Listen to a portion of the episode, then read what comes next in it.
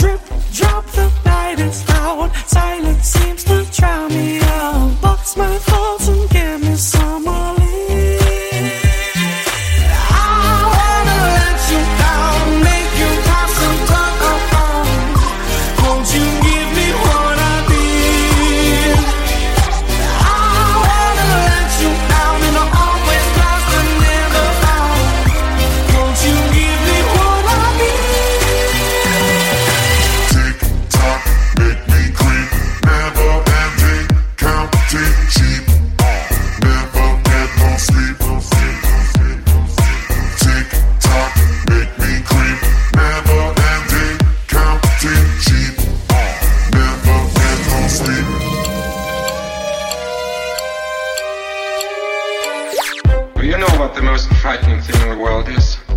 It's fear. fear. Ain't you planning on going to bed in the near future? No. There is nothing to worry about. You're gonna be just fine.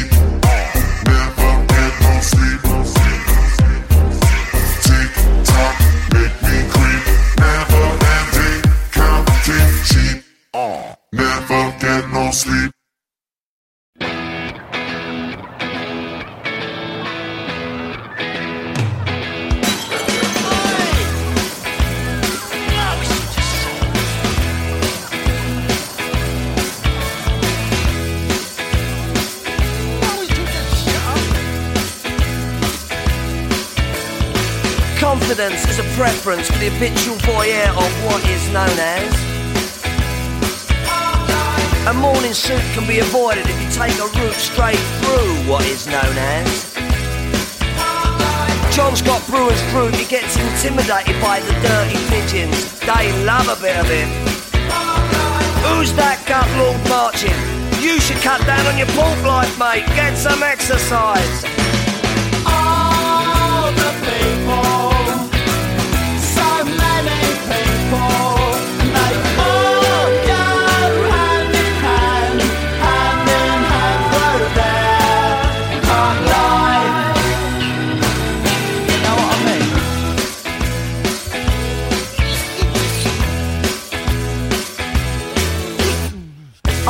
When I want, except on Wednesdays when I get rudely awakened by the dustman.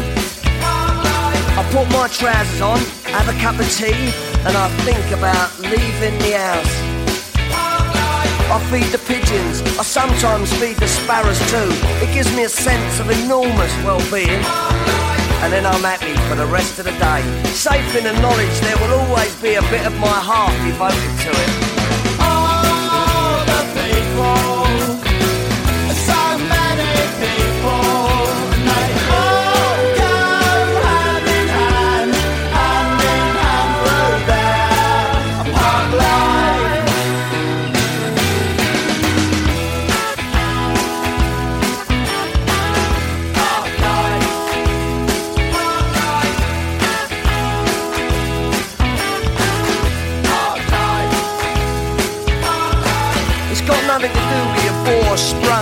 Technique, you know. And it's not about you joggers who go round,